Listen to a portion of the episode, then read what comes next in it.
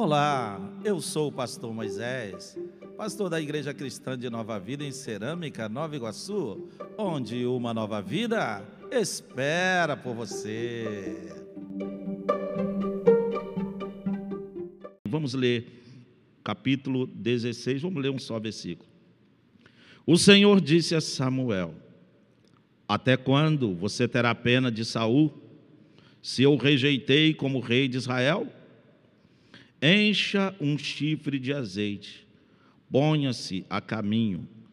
Vou enviar você a Jessé, o belenita, porque escolhi um dos seus filhos para ser rei. Samuel respondeu: Como posso fazer isso?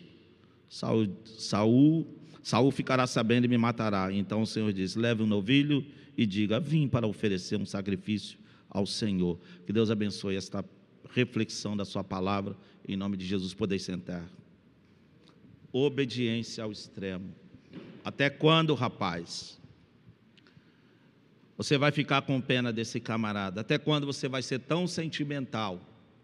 Até quando, ao invés de você usar a razão, você vai usar as emoções para lidar com este caso?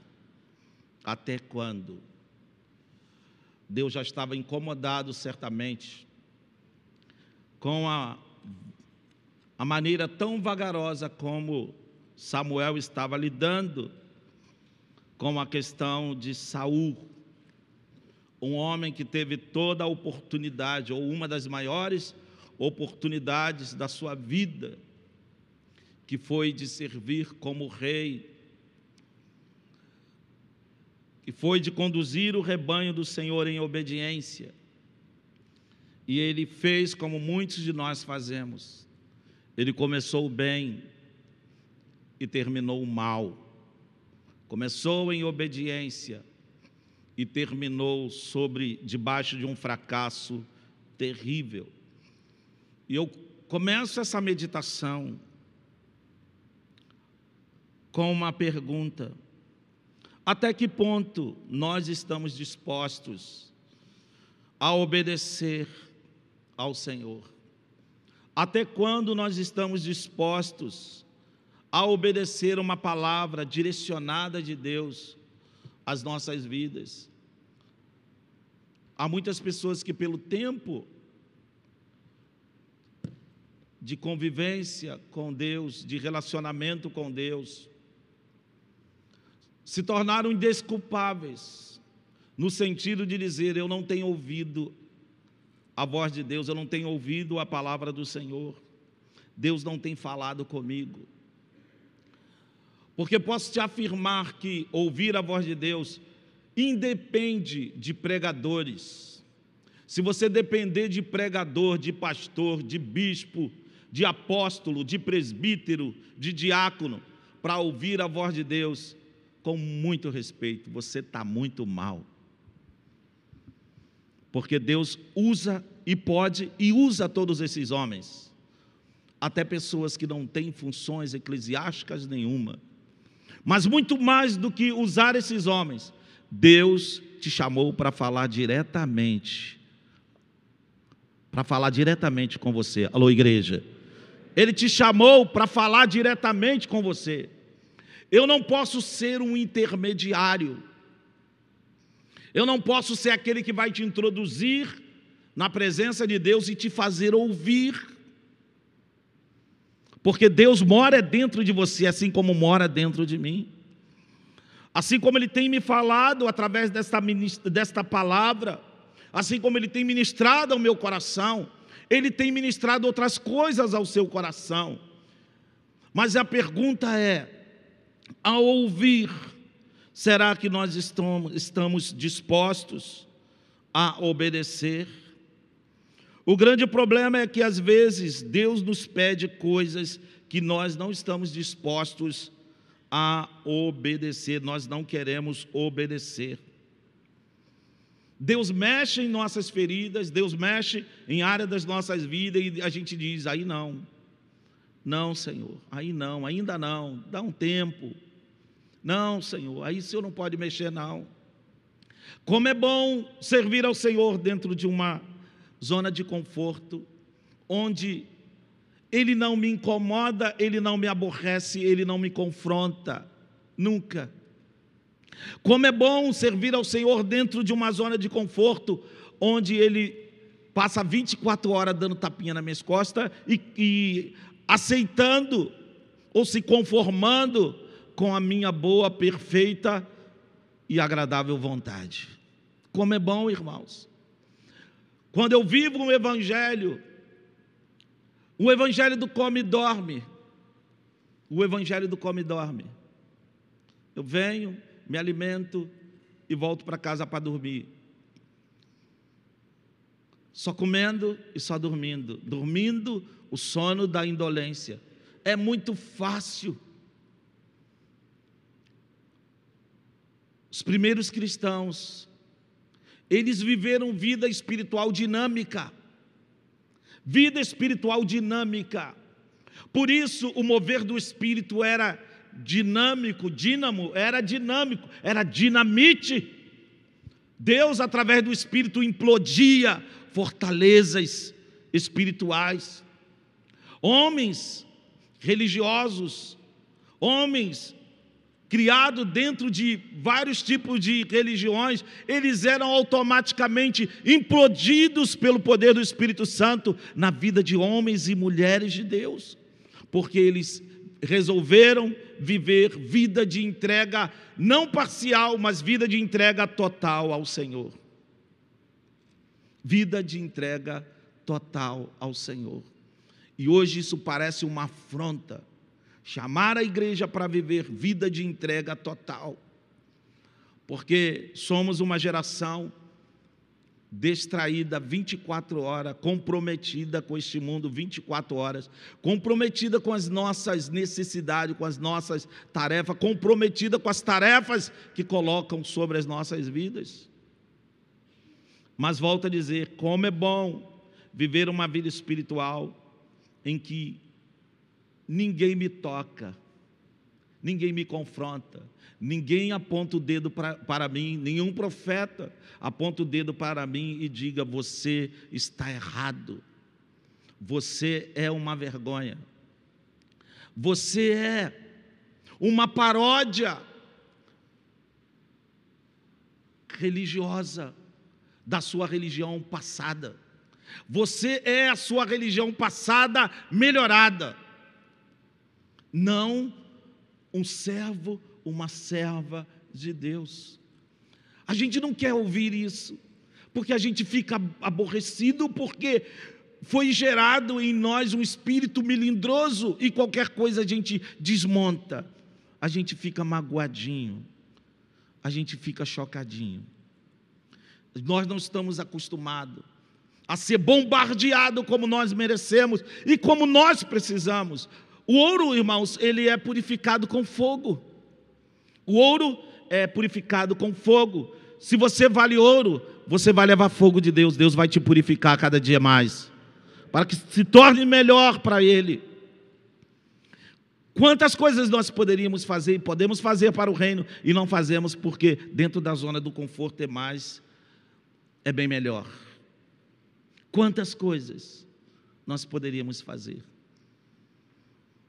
Essa semana eu falei, Lourdes, vamos sair. Eu quero fazer uma visita. O Lucas chegou meio-dia, uma hora. Eu falei, Lucas, agora você é o dono da casa. Eu vou sair com, a, vou sair com sua mãe, a gente vai trabalhar. Nós saímos. No dia seguinte, ontem, no caso, eu comecei a. Me deu saudade de uma pessoa eu liguei para o irmão e falei: E aí? Vamos trabalhar? Ele, vamos embora. Aí fomos lá, chamei Mário também, fomos lá fazer uma visita. De lá voltamos aqui para Cerâmica, fomos. Irmãos, que alegria! Deus renovou as minhas forças. É impossível você não abençoar, ou é impossível você abençoar pessoas e não sair abençoado. Muitas coisas poderiam acontecer na sua vida tão somente se você saísse da zona do conforto e fosse atrás de alguém para orar, para falar, para trazer de volta para a igreja, para incentivar. Vamos, irmãos, vamos para a igreja, vamos para a casa do Senhor, vamos nos envolver. Segunda-feira tem oração, estou na oração, estou em tudo. E não estou dirigindo, não, oração, estou dirigindo oração, não. Temos liderança. Chego quietinho, fico na minha ali até o final. Eu quero Deus. Eu quero Deus, eu quero ouvir a voz de Deus. Eu quero criar um, uma atmosfera propícia para ouvir a voz do Todo-Poderoso. E essa atmosfera não se cria diante da televisão, assistindo o Jornal Nacional. Esse cenário não se cria assistindo novela, que fazem apologia ao homossexualismo, que fazem apologia ao crime. Que tentam desconstruir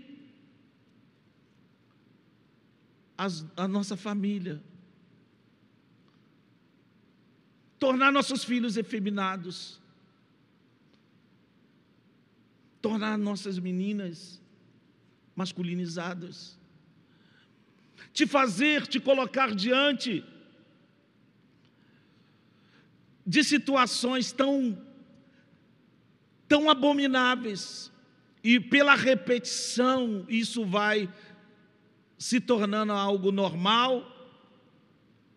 Você vai suavizando aquilo que era para você abominar, e você sai na rua e vê duas meninas se beijando, e você acha bonitinho.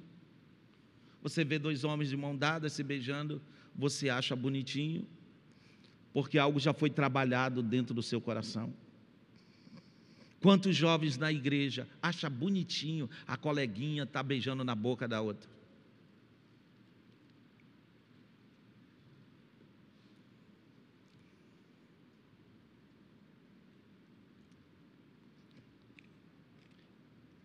Independente das mensagens triunfalistas, as quais gostamos, mensagens de autoajuda, não da ajuda do alto, Mensagens de prosperidade, que falam de prosperidade, que nos ensina que nós nascemos sempre para vencer. E quando sofremos uma derrota, a gente entra em depressão e torcemos o braço de Deus, queremos bater nele, porque afinal de contas, ele nos deixou ter uma derrota.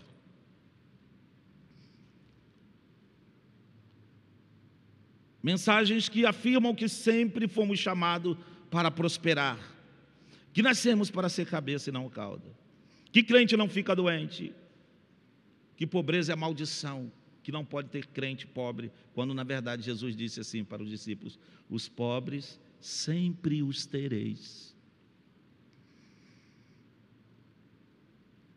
Mas gostamos dessas mensagens que nos empolga, mas que não nos transforma, que nos empolgam, mas não nos tornam crentes firmes, constantes, sempre abundantes na obra do Senhor. Mas independente desse tipo de mensagem que empolga, eu tenho uma mensagem para você esta noite. Deus te chamou para obedecer.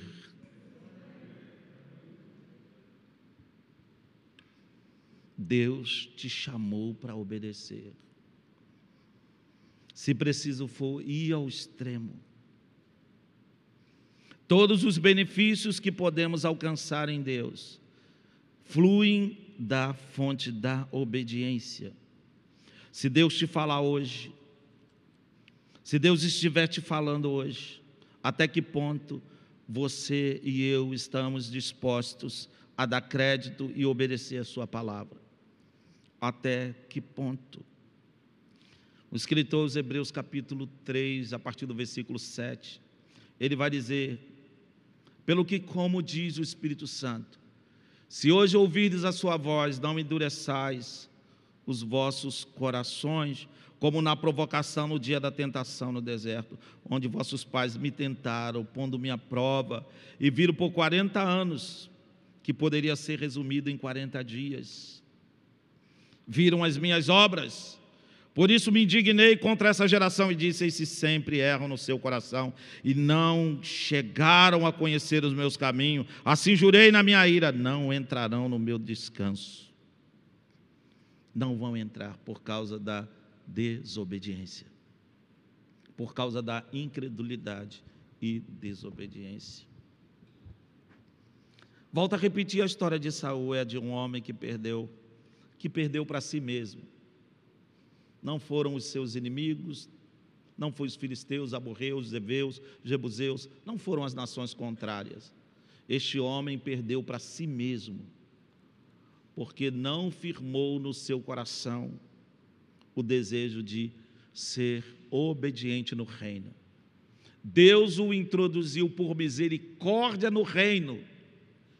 E era para ele obedecer, ouvir a voz de Deus e obedecer a voz de Deus no reino, ele era novo no reino, estava iniciando um novo reino, o primeiro reinado, e ele teve grande oportunidade de ser feliz, de ser próspero, de ser um homem extremamente abençoado. Mas ele ele perdeu para si mesmo. Um homem que perdeu para si mesmo, negligenciou a necessidade de exercer um reinado debaixo de obediência. Irmãos, nós estamos no reino de Deus. Nós estamos no reino de Deus. Você não foi chamado para o reino da igreja. O reino da igreja há muita contenda, disputas, vaidades, muitas vezes injustiça. E Deus quer que você faça parte, não do reino da igreja, mas Deus quer que você faça parte do reino dele. Reino de Deus. Mas, irmãos, para reinar com ele, precisamos ser obedientes. Se você quer ser bem-sucedido no reino de Deus, seja obediente, ouça a voz de Deus e não negocie com Deus. Se ele te manda obedecer hoje, não deixe para amanhã. Obedeça, obedeça e você será feliz. Obedeça e as bênçãos de Deus estarão sobre a sua vida. Obedeça. Saul começou, começou bem, mas depois foi dando uns mole. E a Bíblia diz, a palavra do Senhor diz que, lá no capítulo 15, a gente tem uma fala de Deus, irmãos. Se você ouvisse essa voz, Deus levantar alguém para falar isso para você, eu ouvir Deus levantar alguém para falar isso comigo, irmãos, seria o maior fracasso, seria a maior desgraça da minha vida.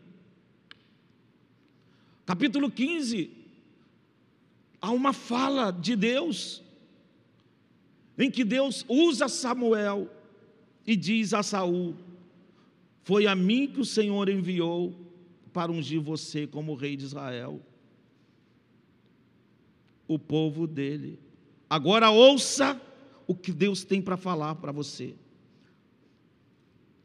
Mesmo sendo amigo, irmãos, mesmo sendo amigo, olha o que ele vai falar para um amigo. Samuel gostava, amava esse homem. A gente percebe neste capítulo, capítulo 16, um amor, um apego de Samuel com Saul.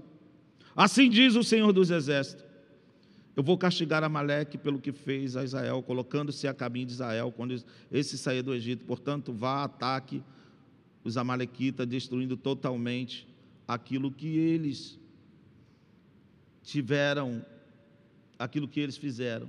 Não poupe ninguém. Então nós temos aqui uma ordem. Deus falou: vai e faça isso.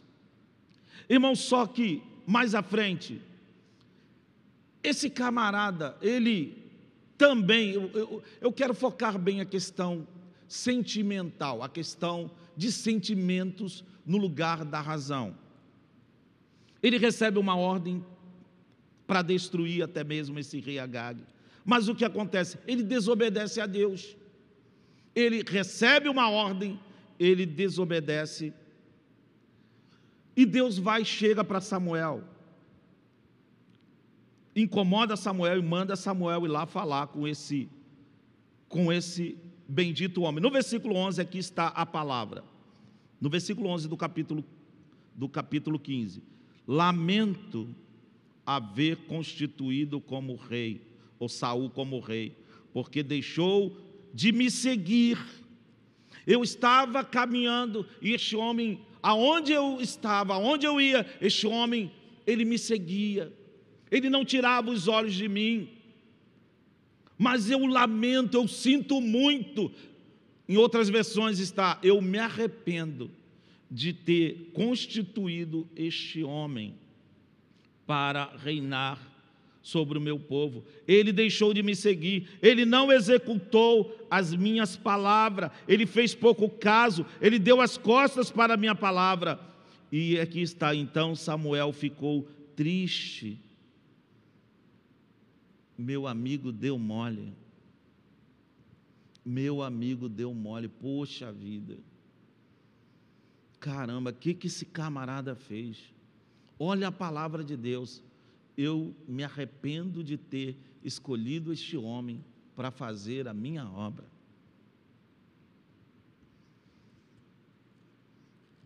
E o texto bíblico mais à frente vai nos mostrar que Samuel teve que fazer aquilo que Saul deixou de fazer, que era destruir matar o rei, matar as ovelhas, matar todos os seus animais. Ele deu um migué, ele quis, ao invés de obedecer literalmente à voz de Deus, ele, ele deve ter pensado: ah, pô, esses animais aí dá para fazer um churrascão. Pô, e matar o rei para quê? Eu acho que a gente pode prender esse homem para ficar como exemplo. Todos saberão, a gente bota uma corrente nele, e todos saberão que nós somos brabo demais. Afinal de contas, o rei chorou, se humilhou, caiu de joelho, pediu: não me mate, eu tenho família, eu tenho filhos, não faça isso comigo. Eu me humilho na tua presença, ó rei. Vocês são melhores, vocês são maiores. E ele ficou comovido. O Senhor queria tão somente que ele obedecesse. Obediência radical. Vai lá, mata, destrói e acabou. Interessante que ele ainda ele vai conversar com Samuel, dizendo: Não obedeci. Obediência pela metade, irmãos, é desobediência. Não adianta obedecer pela metade. Eu fui lá, eu anulei o exército que vinha contra nós. Eles não vão vir mais. Prendi o rei, tomei os animais, despojei eles. Nós vencemos, Samuel, nós vencemos, afinal de contas nós vencemos. Obedeci Deus, obedeci o Senhor sim, nós vencemos. Ele falou, mas a ordem não foi poupar, a ordem foi matar. A ordem foi: tira da minha frente, limpa, limpa. Eu não quero saber deste povo idólatra, matadores de mulheres, povo perverso. Mas ele resolveu poupar, poupar. E agora está um rei desobediente e um profeta agindo com sentimento. Deus falou: Me arrependi, ó oh, Samuel, acabou. Chega, chega, chega, camarada, chega. Esse daí já foi, irmãos. E quando diz, Deus diz não, é não. Não adianta querer negociar o não de Deus mas eu gosto muito, Senhor. Pode chorar à vontade. Eu falei não. Mas eu, ah, problema seu, eu falei não. Mata ele do seu coração. Mata ele nos seus sentimentos. Ele te faz pecar contra mim. Mata ele na sua mente. Ele te faz fornicar. Ele te faz mentir. Mata ela da sua vida. Ela te manipula. Ela te faz me desonrar. Mas, Senhor, a gente se ama, Senhor. Problema seu. Vai me obedecer? Mata. Mata a sua carne. Mata esse impulso de mentir, este impulso de agredir, de confrontar pessoas quando eu falo para você ficar com a boca fechada. Mata isso.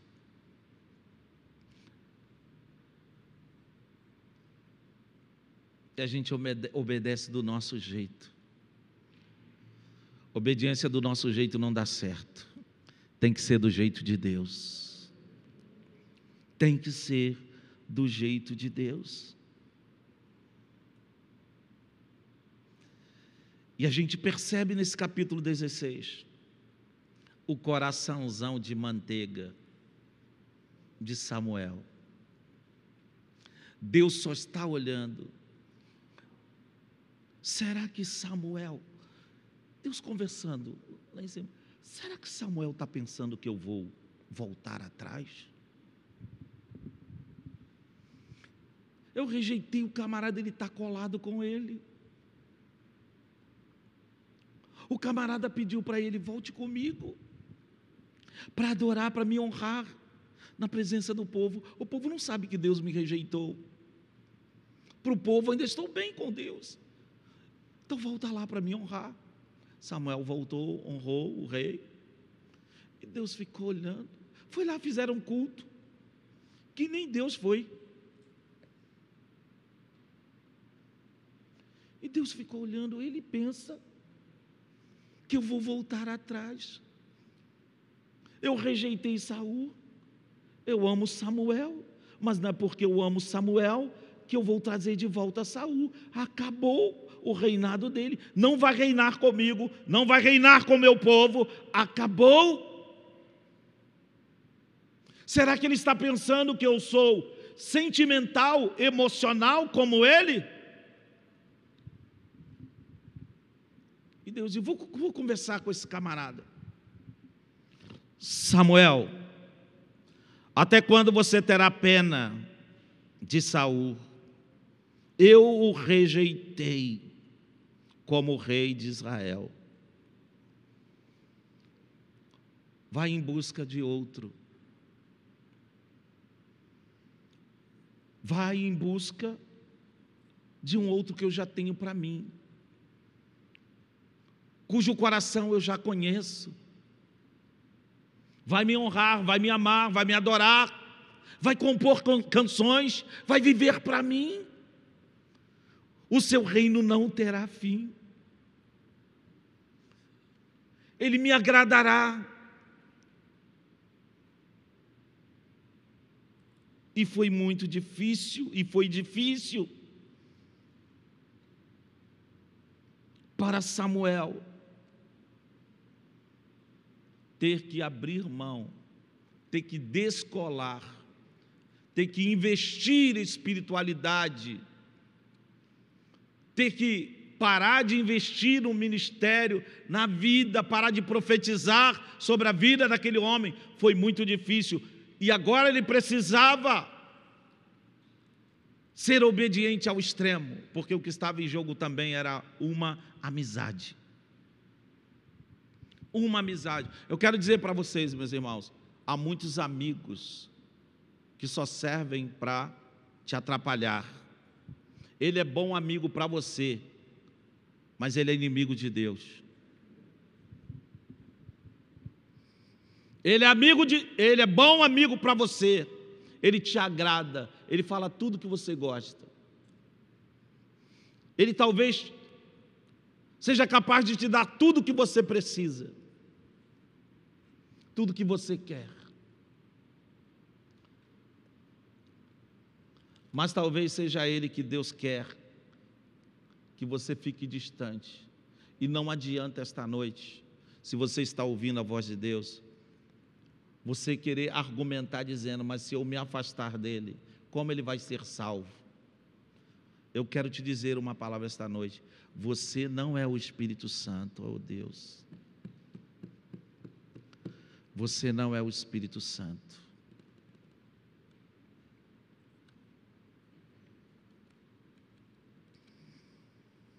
Talvez você fique insistindo com pessoas que estão assim, ó, fazendo assim para Deus, ó. Pessoas que Deus sabe quando você vira as costas, fala de você, te chama de chato, diz, fica insistindo, eu não quero. E Deus sabe que a pessoa não quer. E você precisa ter discernimento. Eu preciso ter discernimento. Não queira abençoar quem Deus não está abençoando. Nem tudo que reluz é ouro. Até quando você vai ter pena deste homem? Até quando você vai ter pena desta mulher, desse jovem, desta jovem? Até quando você vai manter esta amizade? que é, já, já se tornou uma abominação.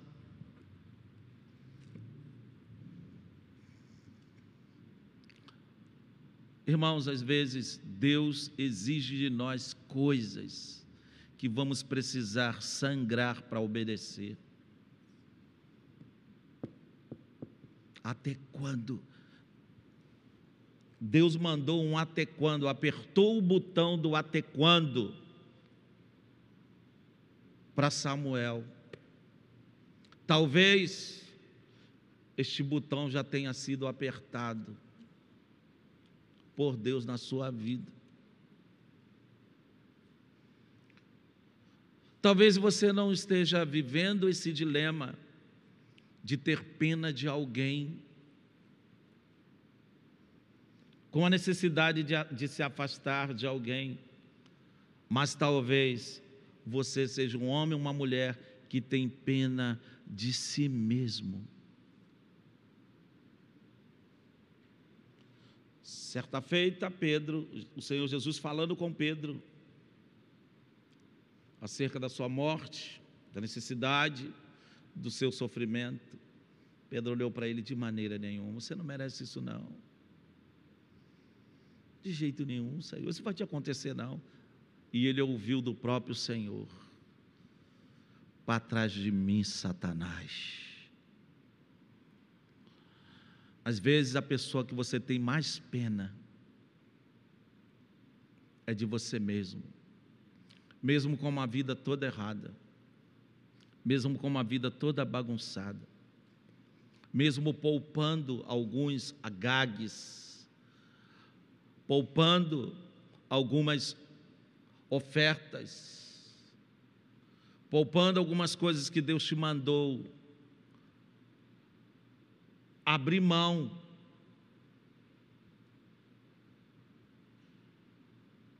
Mesmo assim, talvez você viva essa vida espiritual sentindo pena de si mesmo.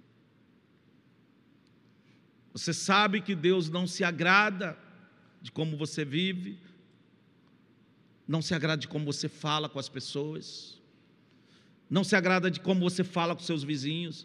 Irmãos, para mim a maior vergonha é crente não falar com o vizinho, ter inimizade com o vizinho. É crente encher a boca e falar: Eu não gosto de Fulana, eu não gosto de Ciclano, eu não gosto daquele camarada, eu não gosto daquela mulher.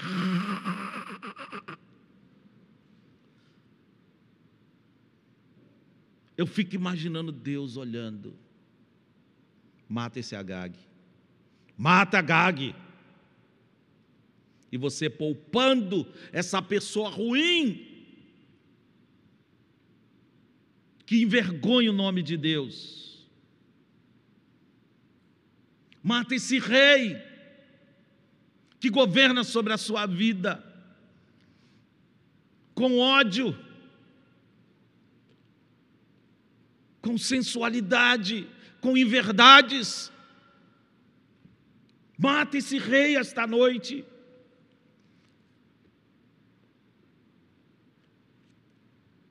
Esse rei que serve a um Deus que está longe dele.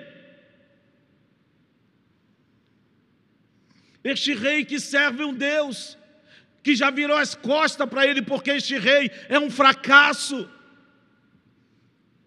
porque ele não obedece.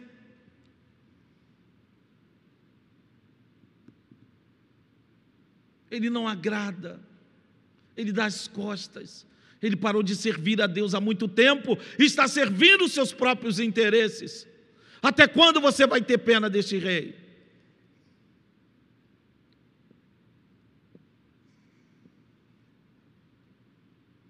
Às vezes Deus nos confronta, irmãos, nos chamando à obediência. Aí é uma obediência ao extremo, uma obediência que nos leva a renunciar para agradar a Deus.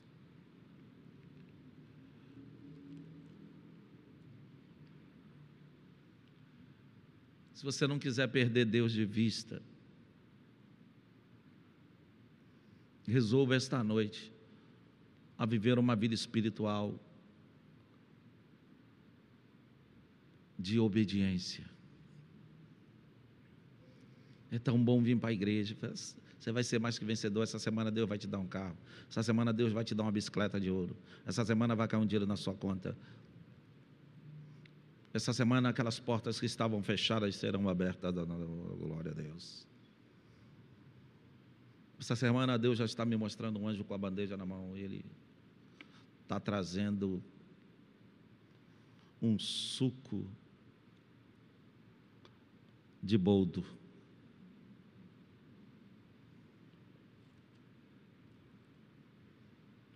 Obedecer ou sofrer. Eu queria que você fechasse os olhos.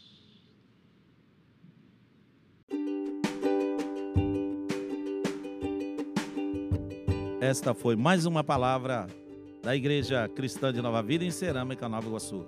Espero que esta palavra tenha te abençoado profundamente. Fiquem com Deus.